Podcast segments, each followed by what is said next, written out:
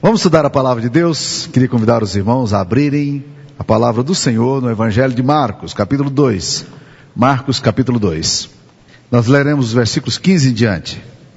Achando-se Jesus à mesa na casa de Levi, estava juntamente com ele e com seus discípulos muito publicanos e pe pecadores, porque estes eram em grande número e também o seguiam. Os escribas dos fariseus, vendo comer em companhia dos pecadores e publicanos, perguntavam aos discípulos dele: Por que come e bebe ele com os publicanos e pecadores?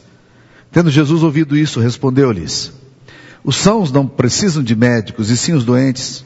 Não vim chamar justos, e sim pecadores. Ora, os discípulos de João e os fariseus estavam jejuando. Vieram alguns e lhe perguntaram: por que motivo jejuam os discípulos de João e os dos fariseus, mas os teus discípulos não jejuam? Respondeu-lhes Jesus: Podem porventura jejuar os convidados para o casamento enquanto o noivo está com eles? Durante o tempo em que estiver presente o noivo, não podem jejuar. Dias virão, contudo, em que lhes será tirado o noivo e nesse tempo jejuarão. Ninguém costura remendo de, panos, de pano novo em veste velha, porque o remendo novo tira parte da veste velha e fica maior a ruptura. Ninguém põe vinho novo em odres velhos. Do contrário, o vinho romperá os, os odres e tanto se perde o vinho como os odres. Mas põe-se em vinho novo em odres novos. Ora, aconteceu atravessar Jesus em dia de sábado as searas e os discípulos, ao passarem, colhiam espigas. Advertiram-no os fariseus, vê, por que fazem o que não é lícito aos sábados? Mas ele lhes respondeu, nunca lestes o que fez Davi quando se viu em necessidade e teve fome, ele e seus companheiros? Como entrou na casa de Deus no tempo do sumo sacerdote Abiatar e comeu os pães da proposição, os quais não é lícito comer, senão os sacerdotes, e deu também aos que estavam com ele? E acrescentou, o sábado foi estabelecido por causa do homem, e não o homem por causa do sábado. De sorte que o filho do homem é senhor também do sábado.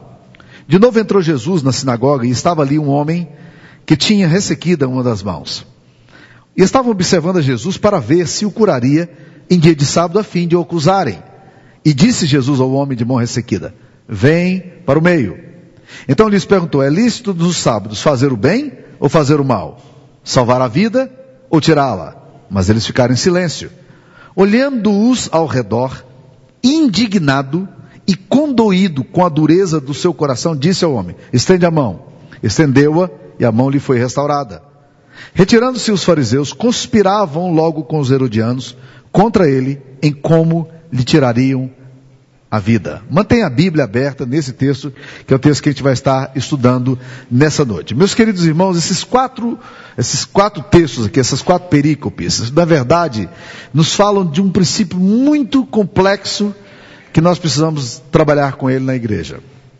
É, Jesus tenta deixar muito claro os riscos que nós temos na questão da religiosidade e como, sutilmente, a religiosidade pode se tornar uma inimiga do Evangelho. Dietrich Bonhoeffer, um mártir do cristianismo no século XX, e chegou a afirmar num dos livros dele sobre a necessidade da gente construir um cristianismo sem religião. Particularmente eu gosto mais da posição do Eugene Peterson, quando ele fala, esqueçam, nós vamos ter sempre religiosidade no nosso meio. E nós vamos ter que lidar com a religião. Mas, de fato, quando a gente vai estudar a palavra de Deus, a gente percebe quantas vezes Jesus Cristo tem que lidar e trabalhar na mente dos judeus para que eles entendam aquilo que é essencial na lei e assim agradem a Deus no comportamento dele. O Jesus brigou ou bateu muitos, muito mais nos religiosos do que propriamente nos pecadores. Jesus tinha uma relação muito boa com os pecadores, mas quando se tratava da religião, Jesus criticava duramente. Mateus capítulo 23 é um capítulo inteirinho de denúncia de Jesus contra os homens que mantinham um sistema religioso naqueles dias. Os escribas, os fariseus, os saduceus, pessoas que estavam ligadas a esse universo religioso. Isso tem que nos chamar a atenção. Mesmo porque, deixa eu lhe dizer que você não está isento desse negócio aí. Eu sou a principal vítima desse negócio aí porque eu sou pastor. Faz parte de um sistema religioso. Mas vocês, como pessoas religiosas também, têm que colocar a barba de molho. Vocês têm que olhar a questão da religião com muito cuidado no coração de vocês, porque é uma desgraça na nossa vida quando nós nos tornamos religiosos e nos afastamos do Evangelho.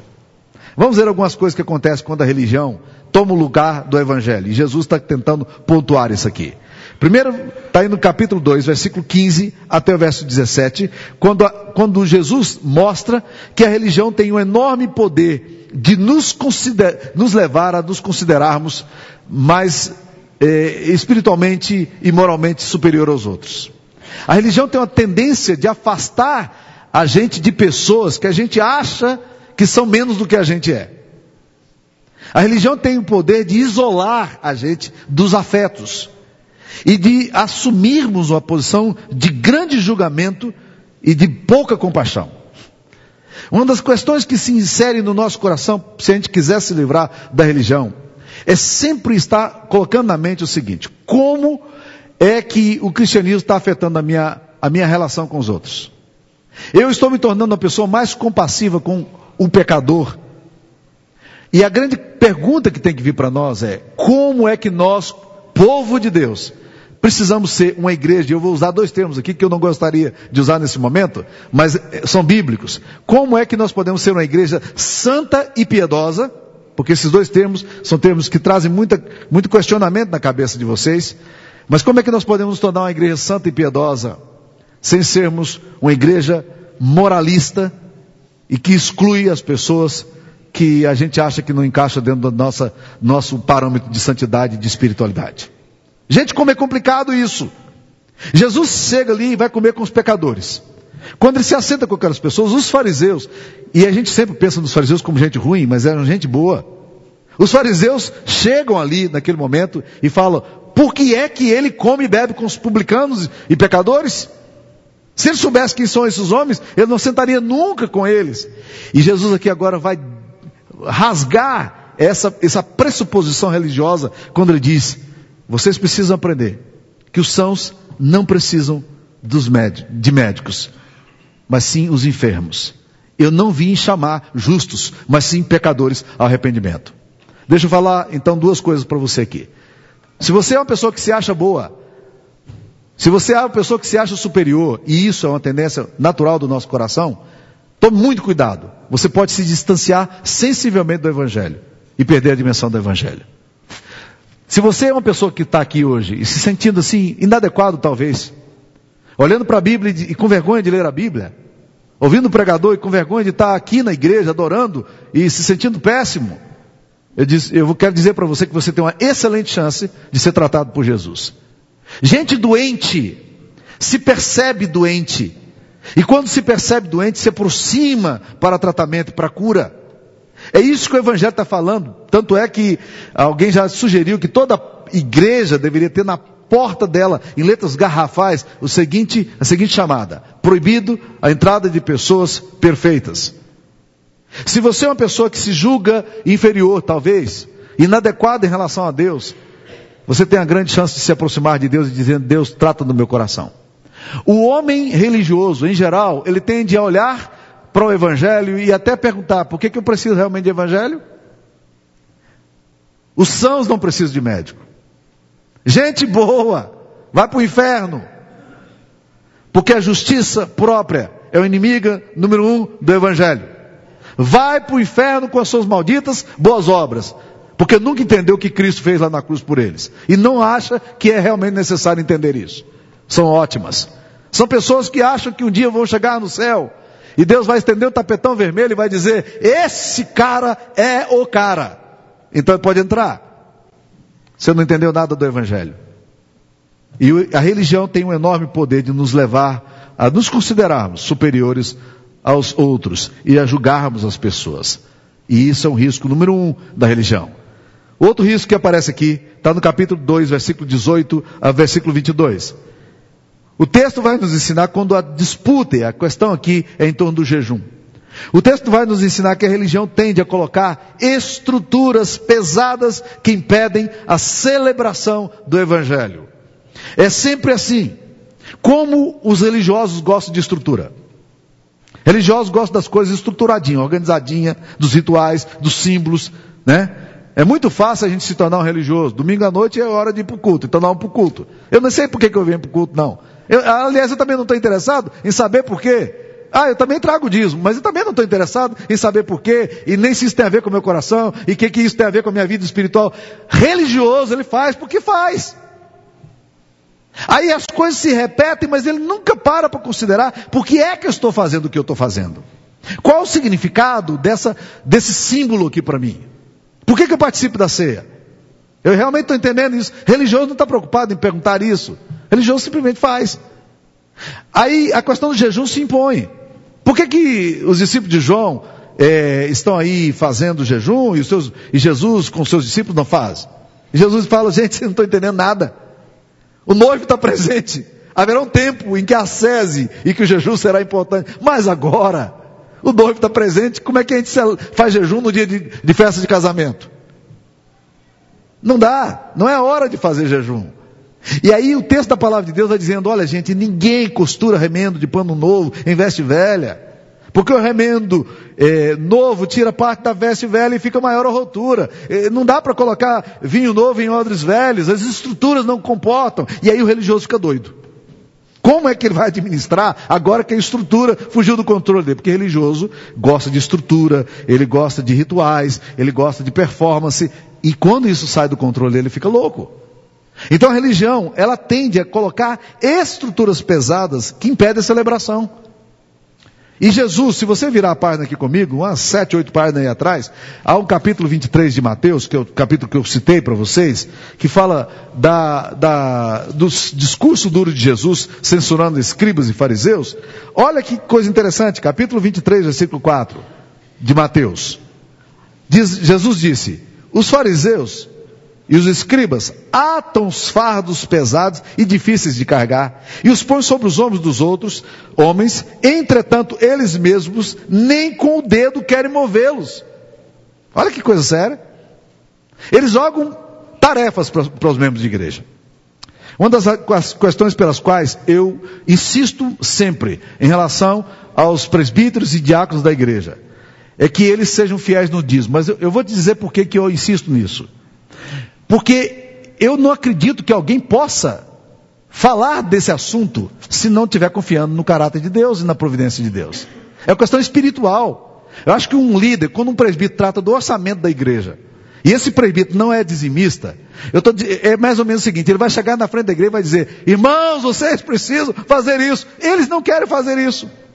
Eles não têm compromisso, eles não entenderam a, a, a dimensão espiritual do dinheiro. Mas o, o, fariseu, ele tem essa característica. Ele vai chegar na frente da igreja, ele vai dar um discurso maravilhoso sobre o assunto que ele mesmo não faz. Os presbíteros sabem como é que eu trabalho disso aí com eles de forma tão séria. E os diáconos também sabem como a gente trabalha isso. Porque é impossível você ficar administrando as coisas de Deus, brincando e jogando fados e dizendo os irmãos, os membros da igreja, têm que aprender a contribuir. Eles não fazem. Isso é próprio de fariseu. Mas eles adoram isso aí. Fariseu tem um prazer imenso nisso. Eles atam fardos pesados sobre os ombros dos outros, mas eles não querem mover com o um dedo. E pecam seriamente diante de Deus por causa disso. Agora, olha, olha no capítulo 23, versículo 15. Jesus fala aqui, ai de vós, escribas e fariseus hipócritas, porque rodeais o mar e a terra para fazer um prosélito, e uma vez feito, o tornais filho do inferno duas vezes mais do que vós. Olha que seriedade isso aqui. Imagine, o que é um prosélito? Prosélito é uma pessoa que é seguidor.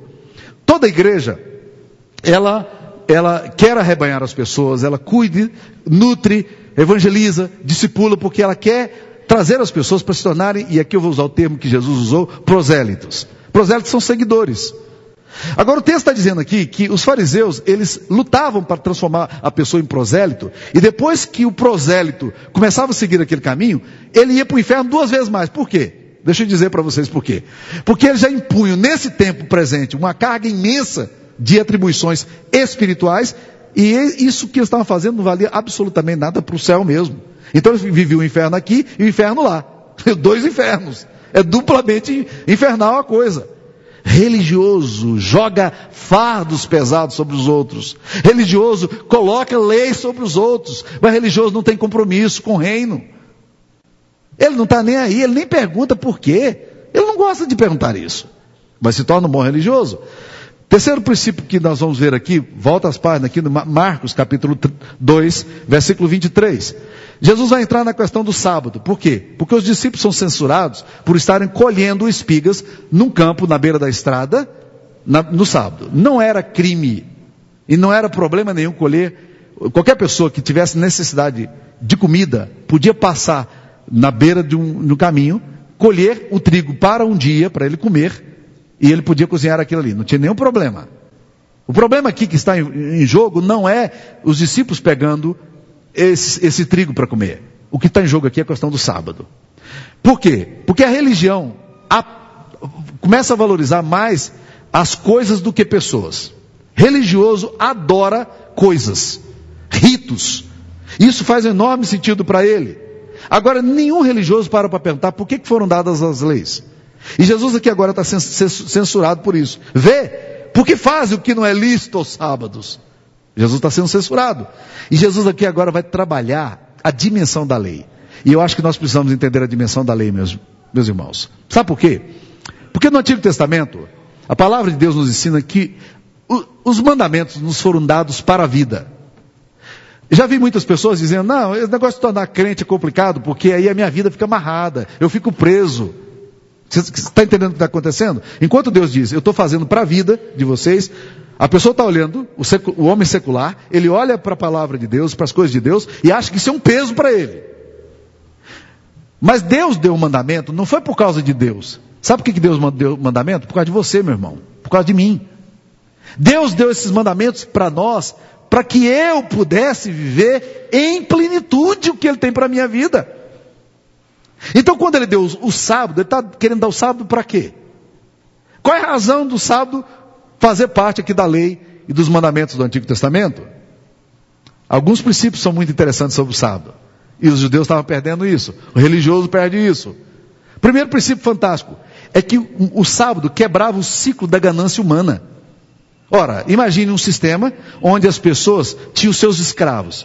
Então eles colocavam os escravos para trabalhar excessivamente. E chegava no sábado também, e metia o chicote nele e diz: trabalha, trabalha, trabalha, trabalha. Deus está dizendo: não, não precisa trabalhar tanto. Há um momento em que você tem que descansar. Se a sua vida hoje é uma vida que só de trabalho, só de trabalho, só de trabalho, eu quero te dizer que você está perdendo o ponto do sábado ou do Shabat. Eu era pastor em New Jersey. E eu estava trabalhando muito na plantação de uma igreja. Um dia recebi a visita de três pessoas da minha comunidade, três casais que me amavam. E eles chegaram e me deram uma dura, perguntaram para mim, pastor Samuel, que dia que o senhor está tirando folga? E eu não estava tirando folga nem dia nenhum. E, eles, e eu disse, ah, é, ah, assim, ah, né, entenderam, né? Nem eu. Eu disse para eles, não, assim quando eu tiro. Eles disseram, pastor, nós viemos aqui para dizer para o senhor que o senhor está pecando contra a lei de Deus. Isso não é bom para o senhor. Nós viemos aqui para o senhor dizer para nós que dia o senhor vai tirar folga. E nós queremos cuidar disso. E nós vamos estar acompanhando o senhor para saber se o senhor está fazendo isso. É. Eles pegaram o ponto da lei. A lei é para me proteger, é para me abençoar. Se você vive num ciclo de ganância, o Shabat, o sábado, ou como nós entendemos, o domingo, um dia de folga, ele é fundamental para a sua existência. Segunda coisa, o sábado, ele era também, meus queridos irmãos, para um fim social. Você imagine, você tinha um escravo e você dava tarefa para ele. Chegava no sábado, os homens gananciosos continuavam exigindo do trabalhador mais trabalho, mais trabalho, mais trabalho. E ele não ia ter folga no que Deus fez para quê? Para proteger o escravo, porque o escravo também não podia trabalhar no sábado. Mas tinha um fim, que eu vou colocar aqui, fim ecológico também. Vocês sabiam que nem o boi, nem o jumento podia trabalhar? Ou seja, tem gente que tem uma vida pior do que o do boi e do jumento, né? Porque estão trabalhando sete dias. A Bíblia deixa bem claro que o boi, o animal, não podia trabalhar no sábado. Era um fim também ecológico. E o sábado também tinha um propósito espiritual. Qual era? É um dia que você vai tirar para ler mais a palavra, para ouvir mais o Senhor, para adorar mais a Deus, para descansar, para mudar a sua atividade, para fazer uma boa caminhada, ver um pôr de sol, alguma coisa que possa ser diferente na sua história. Eles estão achando aqui o seguinte: que o sábado é um fim em si mesmo. Essa é a mania do religioso. Ele acha que o que ele faz é um fim em si mesmo. O culto, meu querido irmão, não é um fim em si mesmo. O culto que nós celebramos aqui hoje à noite é um, é um culto para a glória de Deus. É para o seu coração ser tocado e transformado por Deus. Agora tem uma última questão aqui, meus queridos irmãos. Capítulo 3, versículo 1 a 6, vai falar que a religião também comete um outro grave erro. A religião pode levar ao nosso, o nosso coração a se endurecer. Presta atenção no que diz aqui. Capítulo 3 diz: De novo entrou Jesus na sinagoga, estava ali um homem que tinha ressequido uma das mãos. E estavam observando, quem é que estava observando a Jesus? Estava observando a Jesus para ver se o curaria no dia de sábado a fim de acusarem. Eles estão dentro da igreja. Eles estão na sinagoga. Eles vão ler a lei do Antigo Testamento. Mas eles não estão ali para glorificar a Deus. Eles não estão nem aí para Deus. O que eles querem saber é se os ritos vão ser guardados. Se os ritos vão ser guardados, está tudo bem. Mas se ele curar esse cara hoje, não, nós vamos arrebentar com a vida dele. E aí Jesus disse ao homem da mão ressequida. Olha aí no capítulo 3, versículo 3. Vem para o meio. Jesus olha para o homem e diz: aproxima. Vem para cá. E Jesus pergunta àqueles religiosos: é lícito nos sábados fazer o bem ou fazer o mal? Salvar a vida ou tirá-la? E a Bíblia diz que eles ficaram em silêncio. E Jesus, olhando ao redor, olha as duas reações de Jesus. Indignado e conduído com a dureza do seu coração, disse ao homem: estende a mão. Estendeu-a e a mão do homem lhe foi restaurada. Gente, esse texto para mim é um dos textos mais pesados na Bíblia. Porque a palavra de Deus nos diz que Jesus olha ao redor e olha aqueles caras que estão dentro da igreja na sinagoga. Mas vê o coração daqueles caras, a atitude daqueles religiosos. E ele tem dois sentimentos aqui claros. Ele fica indignado e fica condoído. Vamos tentar entender o que, que significa isso. Você já se sentiu indignado alguma vez com injustiça? Alguma vez na vida você viu uma mulher apanhando? E você sai, sai na luta de defesa da mulher? Ou uma criança sendo espancada, ou sendo injustiçada, ou um cachorro sendo espancado, qual é o sentimento que você tem? Você não fica muito irado? E provavelmente você faz o que eu já fiz. Uma vez eu encontrei uma mulher no meio da rua apanhando, ela correu um pouquinho, eu estava passando de carro e disse, entra! ela entrou dentro do meu carro e eu, bop! E aí? Jesus está indignado com a atitude de quem? De gente de igreja. Mas o texto diz que ele está também condoído. É um sentimento de, de, de, compaixão, de olhar aqueles homens e dizer assim: esses caras não vão entender nunca, nada. Aquilo que a lei de Moisés ensina, aquilo que a palavra do Senhor nos recomenda, eles não vão entender porque o coração deles está duro. A grande questão do meu coração e do seu coração, meu querido irmão, é o seguinte: o meu coração está amolecido. Meu coração está sensibilizado. Essa é a grande questão da minha alma. A religião não interessa com isso. Ela gosta de ritos. Ela gosta de coisas. Mas as coronárias vão envelhecendo, endurecendo, mas não há derretimento de coração. Isso pode acontecer com presbítero, isso pode acontecer com pastor, isso pode acontecer com membro de igreja, religioso, gente que vem a vida inteira na igreja, mas um coração duro. Nada. Nunca houve um derretimento do coração. Nunca foi tocado pela graça de Deus. Nunca se chocou consigo mesmo. A adoração para ele é apenas alguma coisa de cumprir a agenda. Ele nunca se deslumbrou com a cruz. Ele nunca glorificou de fato a Deus. Ele, ele se torna endurecido de coração. Que ameaça tremenda para a nossa alma, meus queridos. Como é que podemos chegar ao ponto de estarmos todos os sábados, como esses homens estavam, ouvindo a palavra de Deus e com o coração duro? Duro. Sem compaixão. Sem derretimento. Sem ser movido de dentro para fora pelo Espírito Santo. Sem se chocar com sua própria maldade sem se apaixonar com aquilo que Deus faz. Ah! Nós podemos ficar a vida inteira nesse trem, meus irmãos. Nós não entendemos nada do que Deus queria fazer para nós. Nada, nada, nada, nada. A religião, então, aqui ela entra num descompasso com, a, com o evangelho. Tremendo e que a gente precisa ficar alerta. Nós precisamos ficar alerta. Quando foi a última vez que você se derreteu diante de Deus? Quando foi a última vez que você ficou envergonhado de você aí diante do Pai? Quando foi que o seu coração ficou chocado com a grandeza da cruz e do que Cristo fez por você? Qual foi a última vez que a sua alma se moveu em relação às coisas espirituais sem ter que passar pelos ritos manipulativos da religiosidade? É essa a questão do meu coração. Essa é a questão do seu coração. A religião, ela arrebenta com a gente. Lembra, eu no início disse que o, o Gene Peterson recomenda. Não, não tem como desvincular o evangelho da religiosidade, mas nós precisamos tomar cuidado. Porque nós vamos transformar a religião num fim em si mesma. Como os homens transformaram o sábado. Nós vamos entrar num culto e não estamos nem aí porque Deus está querendo fazer. Nós estamos querendo saber se depois do culto aqui a gente pode acusar alguém, porque a Bíblia diz que esses homens fariseus logo conspiravam com os herodianos para tirar a vida de Jesus. Onde é que nós vamos chegar? Curva a sua cabeça. Queria que você falasse um pouquinho com o Pai. Converse com Deus sobre isso. Responda a palavra.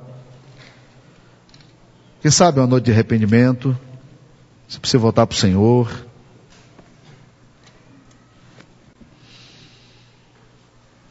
Pai, nós nos chocamos com o nosso próprio coração, Pai. E nos chocamos, ó oh Deus querido, com o Evangelho. E é assim que nós queremos viver, Pai querido. Deus livra o nosso coração do endurecimento, Senhor.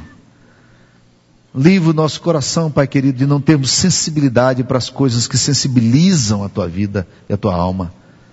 Ó Deus, dá-nos a graça de, ao interpretarmos a palavra, nós possamos, ó Pai, ser movidos por essa palavra e transformados por ela, Senhor. Dá-nos um coração sensível a Ti. Dá-nos um coração derretido. Dá-nos um coração apaixonado pelo Senhor.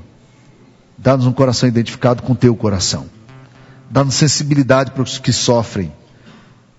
Dá-nos sensibilidade com a dor humana. Dá-nos sensibilidade com a tua própria presença, Pai.